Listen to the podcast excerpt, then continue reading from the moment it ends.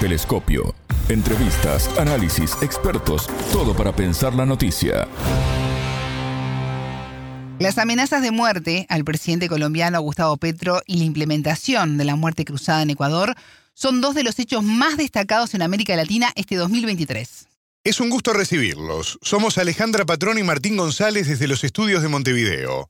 Y junto al analista político ecuatoriano John Viverselli, licenciado en Ciencias Políticas y Relaciones Internacionales, y el investigador colombiano Fernando Giraldo, catedrático de la Pontificia Universidad Javeriana de Bogotá, profundizaremos en estos temas.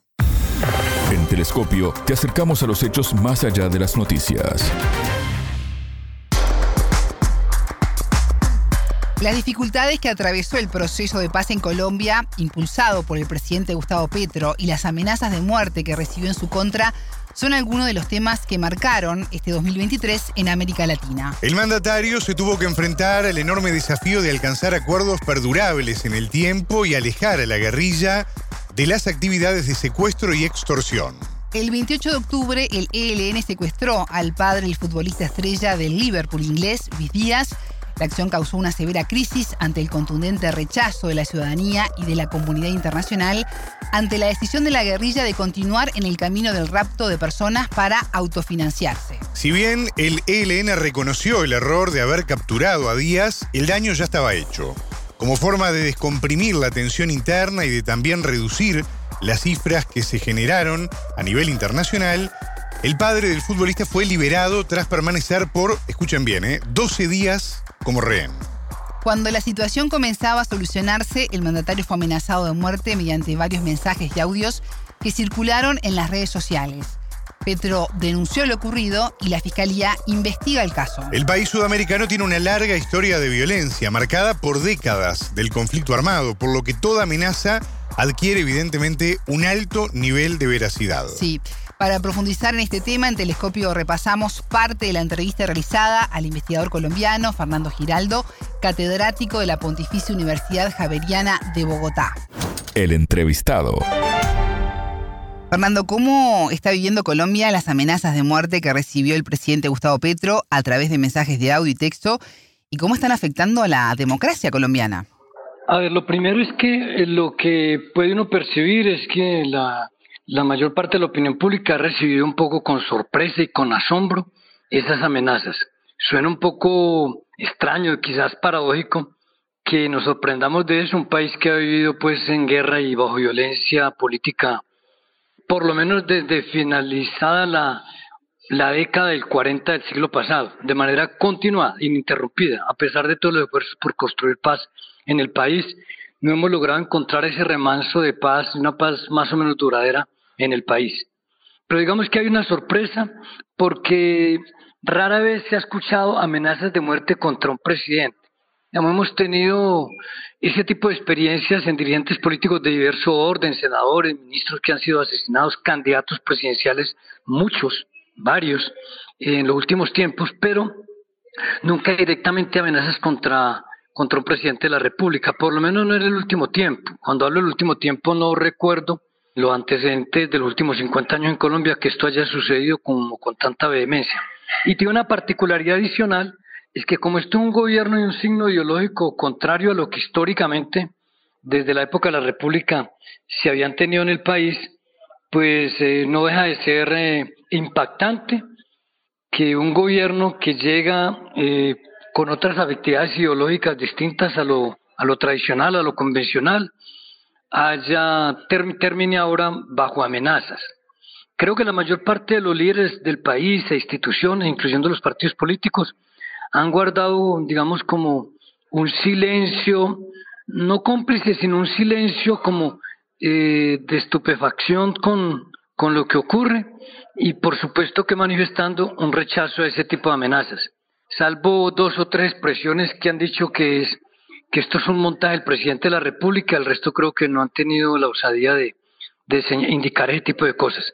Y lo segundo es que evidentemente esto refleja un problema que vive la sociedad colombiana, que a pesar de haber estado siempre en conflicto y de no encontrar la paz, con muchas dificultades se trataban de construir pilares fundamentales de la democracia colombiana.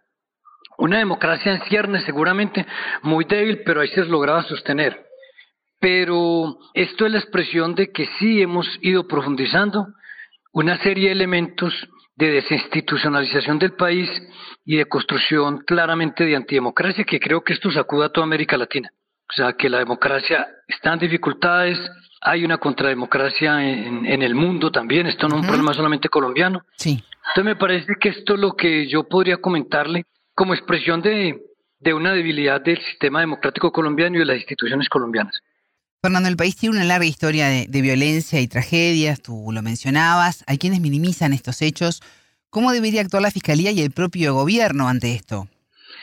A ver, hay que partir de, de, dos hechos que son importantes. Se trata de la dignidad del presidente de la República, que más allá de las discrepancias ideológicas o, o de lo que él represente para una parte de la sociedad, pero otra parte lo respalda abiertamente. Y bueno, igual él tuvo la mayoría en las elecciones pasadas y entonces es el presidente constitucionalmente elegido de manera democrática en el país.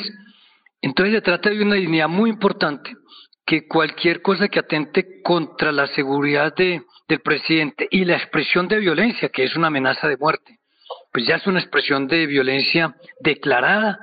Eh, digamos, lo único que queda después de eso es que alguien intente en realidad ejecutar esas amenazas, sea, llevarla a, al hecho cumplido. Pero se trata de la dignidad. Ya lo otro es lo que tiene que ver quién está detrás. Uh -huh. Y entonces es un tema que tiene que ver con que las autoridades y las instituciones que correspondan deben adelantar las investigaciones. Fernando, el país tiene una larga historia de violencia y tragedias, tú hacías referencia a esto. Eh, hay quienes están minimizando estos hechos, hay quienes que dicen eh, que debe tomarse muy en serio lo que está ocurriendo. ¿Cómo debería actuar la Fiscalía y el propio gobierno ante estas amenazas? Pues yo creo que el gobierno debe tener la mayor calma y serenidad posible, pues creo que es lo que uno podría observar, ha adoptado hasta el momento el presidente de la República y ha solicitado que sea la Fiscalía la que adelante las investigaciones, eh, pero recordemos que la Fiscalía General de la Nación es el órgano encargado de adelantar este tipo de investigaciones y eventualmente, una vez concluidas ellas, pues presentar ante la justicia el caso y sobre todo si tienen pruebas y ya responsables de esto, pues llevarlo ante la justicia, acusando directamente. Pero obviamente que para poder hacer eso se tiene que adelantar la investigación y para adelantar la investigación uno supondría que lo primero es que haya un hecho que haya sucedido, porque esto es un delito, y que haya una voluntad política de quererlo hacer. Voluntad política me refiero al aparato encargado de investigar, que es la Fiscalía. Pero recordemos que la Fiscalía, el fiscal general de la Nación es lo que uno podría llamar un opositor dentro del Estado contra otras instituciones del Estado. Es un opositor interno del Estado contra la presidencia de la República. O sea, ahí está, es conocido ampliamente a nivel mundial, pero también en Colombia en particular, que el fiscal se ha convertido en un actor político y ha abandonado un poco las funciones de, de fiscal general porque tiene desafectos ideológicos con el presidente de la República. Entonces está en una confrontación entre el presidente y el fiscal. Al darse este tipo de investigación, eso conduce a que el presidente tiene que confiar en un fiscal que ha sido opositor y ha sido especialmente vehemente en contra de la presencia del presidente de Gustavo Petro en la presidencia de la República, no obstante que fue electo. Entonces eso crea la duda de si el fiscal adelantará con la suficiente diligencia, digámoslo así, prontitud eh, y con la suficiente contundencia la investigación. Eh, esperemos que lo haga, porque es su obligación y no tendría ninguna explicación que no lo logre hacer simplemente por las no afinidades que tiene con el presidente de la República. Pero en el pasado hemos tenido muchas evidencias de cómo la Fiscalía General de la Nación, no solo bajo este fiscal, sino con otros fiscales, donde de alguna manera han sido negligentes y permisivos frente a la criminalidad. Y hay muchos hechos, miles de hechos, que en Colombia nunca han sido investigados, no obstante que las carpetas de investigación han terminado donde tienen que terminar, que es en la Fiscalía, para que ellos se adelanten y muchos de esos casos han prescrito por falta de, de celeridad, digámoslo así. Yo no me haría sinceramente muchas ilusiones sobre el tema, pero espero que el fiscal cumpla con la obligación más allá de las de digamos de las enemistades ideológicas que pueda tener desde su postura, que es muy legítima como persona, pero no como fiscal general, frente al presidente de la República o frente a los partidos que no son de derecha. Fernando, recuerdo en junio de este año el apoyo que recibió Gustavo Petro de intelectuales, políticos, dirigentes y, académicos de todo el mundo ante lo que se denunciaba como un posible golpe blando en su contra. Eh, pasaron apenas cinco meses y ahora hay amenazas de muerte contra Petro. Eh, las condiciones para cumplir el mandato son cada vez más hostiles. Eh, ¿Se sabe si, si se van a tomar medidas para reforzar la seguridad del presidente y la de su familia? Supondría uno que sí, porque lo primero, las, primeras medidas que se tienen que tomar las debe dar, eh, pues digamos, la Policía Nacional y los órganos de inteligencia del Estado. Digamos, como el Ministerio de Defensa, como la Policía Nacional estaban bajo mando del presidente, él debía acudir a esas instituciones que si bien no lo deben hacer porque él sea el jefe, la máxima autoridad de defensa de, del Estado, dado que esto es un, un modelo de gobierno donde la jefatura de gobierno y la jefatura de Estado se acumulan en la misma institución. Recordemos que esto es un sistema hiperpresidencialista. Pues esperemos que el presidente no vaya a hacer ningún abuso o a cometer algún exceso por el hecho de que sea él el amenazado, pero debe acudir a los propios organismos que dependen de él. Pero él también lo tiene que hacer una vez que la fiscalía le ha manifestado que efectivamente esas amenazas son reales y que hay que tomar las precauciones para que cualquier decisión que tome el presidente pidiéndole a la policía y a los órganos de inteligencia del Estado que lo protejan, como a cualquier ciudadano, pues se soporten en evidencias ciertas y evitar también que esto se convierta en un problema político, decir que el presidente llegue a usar de pronto de, la potestad que tiene de ser el presidente y máximo jefe de las fuerzas de seguridad del Estado. Entonces va a depender un, en buena medida no de que la policía las fuerzas militares dependan, dependan de él, sino que la fiscalía, que es el órgano para decir en realidad si son serias o no, se tomen, le den el, piso legal para que él pueda acudir también ante la policía, que en últimas es requerida por la, por, la fiscalía para proteger al presidente. O sea que en últimas esto sí depende mucho de la voluntad, de la celeridad, de la prontitud con que el fiscal eh, tome esto en serio y creo que hay que tomarlo muy en serio porque son, bueno, hay señalamientos de que estos son construcciones de inteligencia artificial. Pues si lo sea, que debe ser la fiscalía quien diga eh, si es de inteligencia artificial, si esto no tiene ningún asidero real. En cualquier caso, así se esté haciendo, utilizando este tipo de recursos tecnológicos y desarrollo de comunicación, eh, deben tomarse en serio porque alguien las está provocando. Y cuando ese tipo de cosas se dan, entonces otros pueden terminar ejecutando la acción así no sean los que en el origen provocaron las amenazas, que ese es el problema siempre de la violencia, que unos la pueden provocar y otros la ejecutan. Esto Colombia lo conoce muy bien, el mundo lo conoce muy bien. Entonces me parece que, que sigue dependiendo un poco de la fiscalía. Esperemos que los problemas políticos entre la presidencia y la fiscalía no incidan en que no se adelante lo que tenga que adelantar, que es la investigación y la protección del presidente de la República. Porque las amenazas en Colombia siempre son serias. O sea, es raro que esto no, no sea serio. Entonces, me parece muy importante que se vea de esa manera. Lo otro es que, que ha habido muchos intentos por limitar la gobernabilidad del presidente de la República, incluyendo lo que se ha llamado las golpes blandos, digámoslo así, o el intento de eso.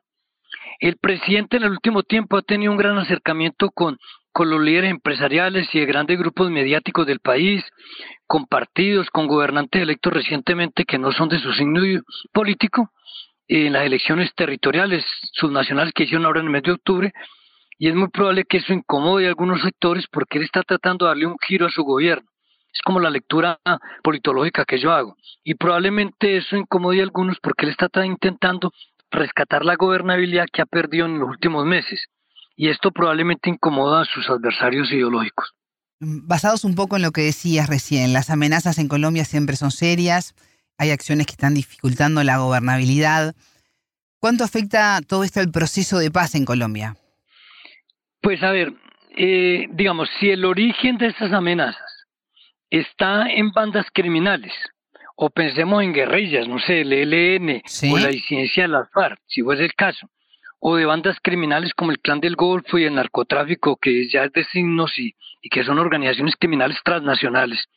Eh, pues sería muy grave porque el gobierno está intentando adelantar con todas las organizaciones que, que se dicen tener algún signo político, subversivas, pues ilegales, o organizaciones claramente el crimen organizado y el narcotráfico tratando de adelantar procesos para pacificar al país por todas las en todas las dimensiones posibles, pues sería muy grave porque sería una afrenta a una oferta que generosamente el presidente de la República ha hecho y que prometió en campaña y que los colombianos aceptaron cuando lo eligieron y que él está intentando hacerlo y ha sido poco exitoso porque es muy complicado encontrar la paz en este país que nunca la ha tenido desde la época de la República.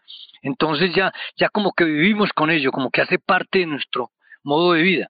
Y, y entonces sería muy grave porque pues eso a la larga terminaría atentando contra las posibilidades de éxito, de cualquier posibilidad de éxito de eso, más allá del hecho mismo sería muy grave y ojalá no sea de ese tipo, pero puede que quien esté detrás de esto sean otro tipo de fuerzas políticas o sociales que tienen, sienten una amenaza en lo que ellos llaman un gobierno de izquierda, porque ven siempre, digamos, en posturas distintas a las suyas, eh, una amenaza para la democracia desde su perspectiva. Entonces, hay fuerzas políticas en Colombia extremistas que han polarizado mucho a la sociedad incluso de izquierda, pero muchas también son de derecha, que creen que la democracia solo es democracia si solo favorece a la derecha eh, o si solo, o solo la derecha tiene derecho a existir en democracia y no falta también algunos sectores de izquierda que quizás son minoritarios que piensan lo mismo.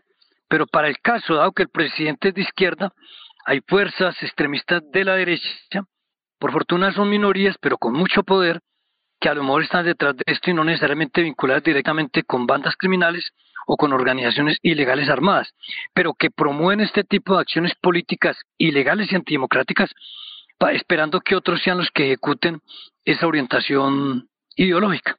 Más allá de los titulares, analizamos los temas candentes Otro de los hechos destacados este año en América Latina fue la elección en segunda vuelta electoral del empresario Daniel Novoa para la presidencia de Ecuador. El mandatario que asumió el cargo el 23 de noviembre se impuso ante Luisa González, la candidata de la Revolución Ciudadana, afín al correísmo, con el desafío de enfrentar tres crisis en simultáneo. Estamos hablando de la seguridad, la clave, la principal preocupación de los ecuatorianos, a lo que le sigue la economía y la energía.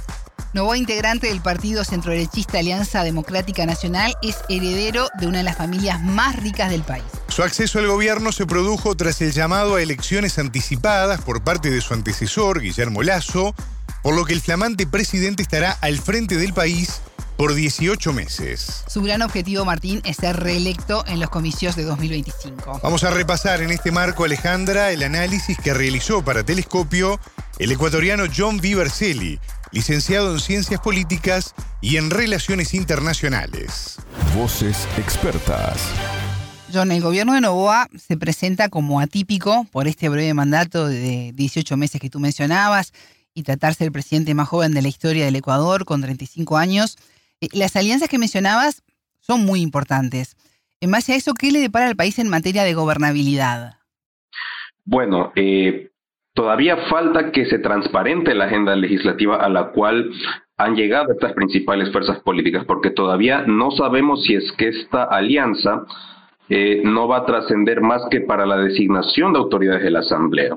Vemos que esta alianza ha servido para poner, como lo acotaba en antes, para poner al presidente de la Asamblea, para conformar el Consejo de Administración Legislativa CAL, que cuenta con siete vocales, entre ellos el presidente de la Asamblea, los dos vicepresidencias y los cuatro vocales del CAL, así como el resto de, la, de las comisiones legislativas, que también fue algo que llama poderosamente la atención. Vemos que, por ejemplo, en la parte política, eh, Revolución Ciudadana tiene la presidencia de comisiones este, muy importantes, como por ejemplo la de fiscalización y control político, como la de garantías constitucionales, como la de justicia eh, y estructura del Estado, así como la de gobiernos autónomos descentralizados o también conocidos como GATS.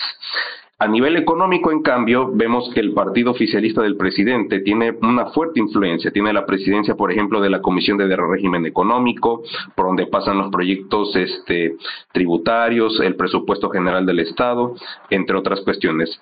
También lidera la Comisión de Desarrollo Económico, que dicho sea de paso, Daniel Novoa en la última asamblea, él lideró esa comisión y ahora vemos que la lidera la jefa de bancada, Valentina Centeno, así como la Comisión de Relaciones Internacionales, que la preside eh, Jonathan Parra. Mientras que en el Frente Social este, tiene una fuerte influencia el Partido Social Cristiano, quien tiene la Comisión de Educación, la Comisión de Soberanía Alimentaria, la Comisión de Medio Ambiente, entre otras. Es decir, vemos que hay toda una eh, arquitectura legislativa en torno a este acuerdo y que vamos a ver eh, si es que esa alianza queda para el corto plazo, pero habrá que ver los resultados que se logran en materia legislativa, como le había comentado, si es que tendrá los votos suficientes para lograr la aprobación de esta reforma tributaria que anuncia Daniel Nova para tratar de reducir los impuestos, para tratar de meter incentivos al sector empresarial y para también tratar de cubrir el déficit fiscal que va a heredar el presidente electo. Entonces, todas esas cuestiones configuran eh, el panorama legislativo en torno a este acuerdo que ha llegado. Pero como le insisto, si algo nos ha demostrado la historia en la política ecuatoriana es que estas eh, alianzas tienden a ser fugaces porque, insisto, eh, de paso que 2024 va a ser un año preelectoral de cara a las elecciones presidenciales del 2025, donde todos los partidos políticos van a buscar este protagonismo, van a buscar su propia agenda y a la vez buscarán terciar en las elecciones presidenciales para tratar de ganar la presidencia como fue ahora en estas elecciones anticipadas del 2023. John, Ecuador enfrenta eh, por lo menos tres crisis relacionadas con la seguridad, la economía y la energía. La violencia carcelaria es una constante en el país. Desde febrero de 2021 fueron asesinados 460 reclusos. Las organizaciones se disputan no solo en las calles de las principales ciudades, eh, donde los homicidios se cuatruplicaron, según datos oficiales, sino también en las cárceles. Durante la gestión del presidente saliente, Guillermo Lazo, el dictado del estado de excepción y los operativos en los penales fueron una constante. Eh, ¿Novoa aplicará el mismo remedio para una enfermedad que lejos de replegarse avanza y, conquista nuevos espacios o trae consigo nuevas iniciativas? Primero hay que entender cuál es el país que va a heredar Daniel Novoa. Y yo quisiera citar tres datos que me parecen muy importantes. Primero, el mayor desafío que enfrentará Daniel Novoa será sin duda alguna la debacle económica para 2024. ¿Cuál es la situación económica que hereda Daniel Novoa? Durante los últimos cinco años, el Ecuador ha crecido en promedio 0.5% entre 2017 y 2022. Ha sido una desaceleración económica sin precedentes tomando en cuenta que durante la pandemia la economía ecuatoriana se redujo en 7.8% de su Producto Interno Bruto. Si comparamos eso a lo que fueron los cinco años anteriores entre 2012 y 2017, el crecimiento económico ha sido 3.5%. Súmele eso el hecho de que el Ecuador hasta el año 2017 no le debía ni un solo dólar al Fondo Monetario Internacional y al resto de organismos multilaterales. Al día de hoy, el Ecuador le debe al Fondo Monetario Internacional 8.100 millones de dólares. Si esto le sumamos, por ejemplo, lo que dijo Jorge Calderón, analista económico del rector del Instituto Argos, que las necesidades de financiamiento que tendrá que eh, heredar Daniel Nova serán aproximadamente 10.500 millones de dólares. Súmele eso que según el propio Instituto Nacional de Estadísticas y Censos INEC, con corte a septiembre de 2023, el empleo adecuado apenas era del 35.5%, un subempleo en 20.2% y 5.500.000 personas sin un empleo adecuado.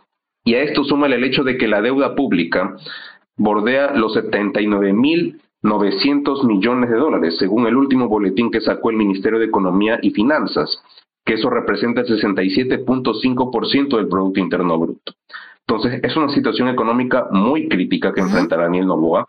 Entonces, aquí cabe hacer las siguientes preguntas. ¿Va a crear nuevos impuestos?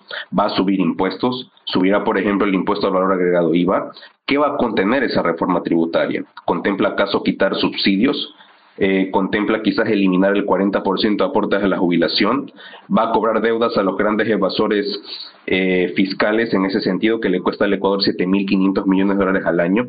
Entonces todavía no hay certezas sobre cuál va a ser el plan económico o incluso también el plan de seguridad.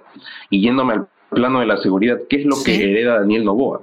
Si en el año 2022 la tasa de muertes violentas era de 25 por cada 100.000, que eso representa 4.600 muertes violentas. En este año 2003, entre enero y junio, se han reportado 7.500 muertes violentas, que representan 38 muertes violentas por cada 100.000 habitantes según el grupo Barometec. Entonces, vemos que la situación es bastante crítica en ese sentido y no hay un plan eh, que de alguna manera le dé certezas de qué es lo que se van a hacer y cuáles serán esas iniciativas innovadoras, tomando en cuenta, como le, había comentado, de que todavía a esta hora no hay, por ejemplo, una confirmación de quién va a ser el ministro de Defensa, quién va a ser el ministro eh, del Interior. Vemos ahora, por ejemplo, que otra vez va a fusionarse el Ministerio de Gobierno con el Ministerio del Interior cosa que fue un grave error durante los últimos eh, cinco años, ya que la seguridad no tenía una, una cartera o un ente rectorial de políticas públicas y que fue una de las cosas que ocasionó que la situación de seguridad se deteriore en el Ecuador desde el año 2018 tomando en cuenta que en el año 2019 tuvimos este, dos decretos de emergencia en el sistema carcelario. Luego en el año 2020 se lo asesina alias Rasquiña y en el año 2021 en febrero es que se da la, primera matanza carcelaria con 79 muertes a, a la interna de los centros de rehabilitación social. Entonces, vemos que todo eso se va configurando a, un día de que se posesione el presidente de la República. Entonces todavía no hay esas transiciones entre el equipo eh, del presidente de la República electo con el presidente saliente Guillermo Lazo. Entonces eso eh, deja mucho que desear, insisto, eh, representa una incertidumbre, representa un vacío en la narrativa oficial y la ausencia de un plan estructural y contingencial para tratar de resolver las principales problemáticas que Ecuador enfrenta en este momento. John, en esa necesidad de financiamiento, eh, Novoa buscó, eh, desde que ganó en la segunda vuelta apoyo internacional, a comienzos de noviembre se reunió con autoridades del Fondo Monetario Internacional, de la Organización de Estados Americanos, la OEA, y el Banco Mundial en Estados Unidos. Nosotros llegamos a hablar contigo de este tema en una entrevista anterior, cuando el mandatario electo se encontraba de viaje. ¿Considerás que este acercamiento a Washington dará frutos y se concretarán eh, en su breve mandato apoyos financieros y el aumento del comercio exterior? Bueno, el presidente de la República electo, Daniel Novoa, eh, ha mostrado su eh, apoyo y su relación estrecha con Estados Unidos a través del apoyo que ha manifestado hacia la fiscal general y también vemos que cuenta con el beneplácito de los organismos multilaterales, pero también vemos que, por ejemplo, eh, durante su gira a Washington, él lanzó una declaración eh, muy desacertada en el sentido de que él decía de que él quería dar su reelección en el año 2025 con el pago de la deuda externa, lo cual llamó mucho la atención en los mercados internacionales, que hizo que se incrementara el riesgo país en 69 puntos y vemos que ahora tras los acuerdos a los cuales ha llegado en la Asamblea Nacional se ha reportado un descenso pero muy mínimo. Entonces, en ese sentido, eh, sí creo que el presidente electo de la República, Daniel Novoa, va a continuar en este afianzamiento de las relaciones internacionales entre Ecuador y Estados Unidos que ha venido afianzándose en los últimos eh, seis años. Entonces vemos que eh, habrá que ver cómo va a ser esta, este, estos, estos apoyos, esta cooperación internacional. Vemos que, por ejemplo, Guillermo Lazo durante su mandato este, firmó un acuerdo, esta ley, esta ley IDEA, por ejemplo, cuando visitó cuando hizo su visita oficial a la Casa Blanca en diciembre del 2022, donde contemplaba, entre otras cosas, el apoyo en seguridad, en apoyo táctico, en apoyo tecnológico, etcétera, etcétera. También, por ejemplo, ha manifestado su su búsqueda de apoyos también con Israel, eh, tomando en cuenta la crisis que se vive en este momento. Entonces vemos que todo eso configura al menos este, sumado al hecho de que él dijo en campaña que iba a lanzar un plan Fénix para tratar de resolver la situación de inseguridad, pero hasta ahora no sabemos qué contempla ese plan Fénix, eh, no sabemos cuáles van a ser los objetivos en el corto y mediano plazo, eh, no sabemos si es que contempla reducir el índice de muertes violentas por cada 100.000 habitantes, no sabemos si es que contempla, por ejemplo, alguna reforma al Código Orgánico Integral Penal, no sabemos si es que propone reformar quizás el sistema de estructura de justicia, cosa que también ya venía anunciando en la campaña de que él iba a implementar este famoso sistema de jurados para tratar de que se realice un sorteo para los principales jueces en estos casos de crimen organizado o crimen transnacional. Y sumar el hecho de que también ahora en la Asamblea una bancada, la bancada Construye, ha planteado una eh, reforma o un proyecto para tratar de volver a, implementar esta figura de la extradición ecuatoriana en ciertos delitos. Entonces, todo eso va configurando este, la agenda en torno a la seguridad, pero insisto, de parte del presidente de la República no hay un protagonismo, no hay, por así decirlo, este, certezas o no hay este, claridad en cómo va a ser su plan eh, de seguridad en ese sentido. ¿Y qué podemos esperar de la relación del Ejecutivo con la Confederación de Nacionalidades Indígenas del Ecuador, la CONAIE, un actor fuerte en las calles y con gran poder de movilización? Bueno, a esta hora sabemos que, por ejemplo, la CONAI ha realizado sus elecciones a nivel interno para designar al coordinador eh, del partido Pachacutic, que es el equivalente a ser el presidente nacional del partido, eh, que ha sido Guillermo Churuchumbi electo, eh, quien es afín al, presidente de la CONAI y la Unidad GISA, que tienen esa, esa afinidad ideológica, por así decirlo. Entonces habrá que ver cómo será la relación de Daniel Nova con el, con el coordinador de la CONAIE, eh, con los sectores sociales también. Eh, trascendió durante la campaña de que el presidente Daniel Nova como que trató de disminuirlo o neutralizarlo a línea GINSA en el sentido de que si es que le gustaba o no su plan de gobierno, bienvenido para apoyarlo, pero es que si no le gustaba él tenía que ejecutarlo. Entonces vemos que eso todavía eh, está en ciernes y habrá que ver cómo será la relación. Eh, la unidad dice también, por ejemplo, quien, era el, quien es el presidente de, de, de, la CONAI anunció, por ejemplo, varios días después de la, de la victoria en, en segunda vuelta de que iba a anunciar movilizaciones, pero eso también como que no pasó de una declaración pública. Entonces vamos a ver cómo será este la administración de Daniel Novoa durante el 2024 para ver si es que logra esos roces con los sectores sociales. Insisto, yo creo que iba, va a jugar un papel fundamental la reforma tributaria y hará, si es que la gente salga a las calles a protestar o si es que los sectores sociales buscarán alguna, eh, algún diálogo o alguna compensación en ese sentido. Vemos que también, por ejemplo, eh, ha quedado el hecho de que dentro de esa reforma tributaria este, se contempla, por ejemplo, la reducción del déficit fiscal, que fue otra de las cosas que ya eh, hizo de su política de Estado Guillermo Lazo. Ya vimos los resultados que pasó, por ejemplo, en junio del 2022, a un año de que cumpla funciones el presidente saliente. Entonces, habrá que ver el comportamiento de la CONAIE con el presidente de la República electo, Daniel Novoa, en ese sentido. Telescopio. Ponemos en contexto la información. Bueno, un fuerte repaso y bien claro, ¿no? De la situación en dos países que han estado en el foco de la agenda informativa en este 2023 en la región, Alejandra. Sí, y que abren la puerta a lo que ocurrirá en el 2024, que también vamos a estar muy atentos. Antes de cerrar el próximo bloque, ustedes ya lo saben, la frase del día la escucharon en Telescopio. Todas las caras de la noticia en Telescopio. Esto es la expresión de que sí hemos ido profundizando una serie de elementos de desinstitucionalización del país y de construcción claramente de antidemocracia que creo que esto sacuda a toda América Latina. Si algo nos ha demostrado la historia en la política ecuatoriana es que estas eh, alianzas tienden a ser fugaces porque, insisto, eh, de paso que 2024 va a ser un año preelectoral de cara a las elecciones presidenciales del 2025, donde todos los partidos políticos van a buscar este protagonismo, van a buscar su propia agenda y a la vez buscarán terciar en las elecciones presidenciales para tratar de ganar la presidencia como fue ahora en estas elecciones anticipadas del 2023. Telescopio, un espacio para entender lo que sucede en el mundo.